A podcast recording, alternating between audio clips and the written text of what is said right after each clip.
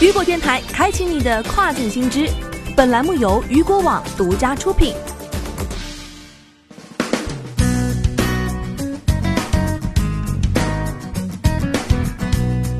Hello，大家好，欢迎大家收听跨境风云。那么这个时段的跨境风云将带您一起来了解到的是亚马逊的系列新闻。首先，我们来了解到的是亚马逊将重新允许卖家运送非必需品至仓库。据外媒报道，亚马逊表示，其将很快允许平台第三方卖家运送非必需品至仓库。在一份声明中，亚马逊发言人表示，该公司将在本周晚些时候开始在仓库中接收更多的产品。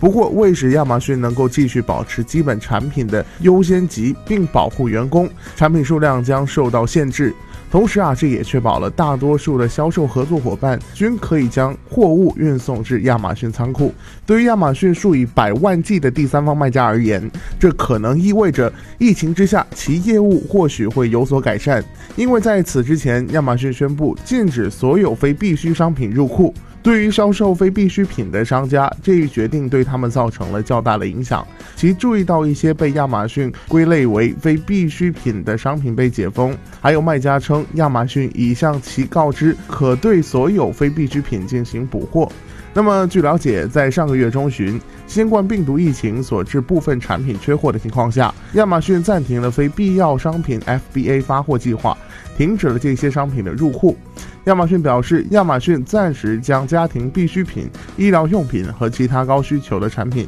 优先分配到配送中心，以便平台能够更快地接收、补充库存，并将这些产品交付给客户。对于其他产品，亚马逊已经暂时禁止创建 FBA 的发货计划。那么，再来关注到的是，十万名工人已招满，亚马逊再招七点五万名员工。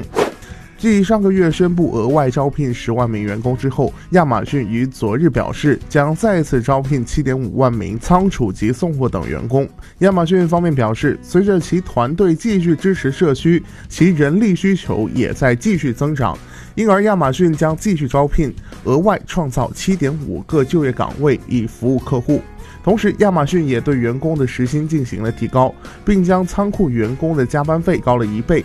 此前，该公司预计在加薪方面投入三点五亿美元，但现在这一数字或许将提升至五亿美元以上。亚马逊也表示，预计其将继续投资，以提高仓储及送货员工的工资、福利和安全措施。此外，该公司也提供了允许员工无薪休假、为确诊毒或被隔离的员工提供两周带薪假期等福利措施。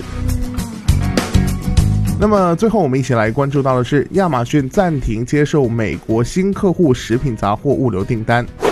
据腾讯科技报道，因为疫情所致购物需求激增，亚马逊于昨日推出了某些措施来优先处理现有客户的在线购买订单。据悉，亚马逊表示对新的食品杂货递送客户的订单暂停接受，部分全食超市面向公众的开放时间也将缩短，以便其员工可以更快地完成在线杂货订单。从今天开始，亚马逊将所有新的在线杂货客户降级到等待名单中。同时，亚马逊也将在全食超市进行扩张，其数量将在最近几周增加七十多家至一百五十家以上。疫情爆发期间，亚马逊在线食品杂货订货量增加了百分之六十以上。即便客户使用了 Prime 会员服务，其送货窗口依旧稀缺，而这或许便是亚马逊推出相关措施的原因。好的，以上就是这个时段雨果电台为您梳理到最新一期的跨境风云。想要了解更多跨境电商资讯，您还可以持续关注雨果 App 推送的最新消息。我是大熊，我们下个时段见，拜拜。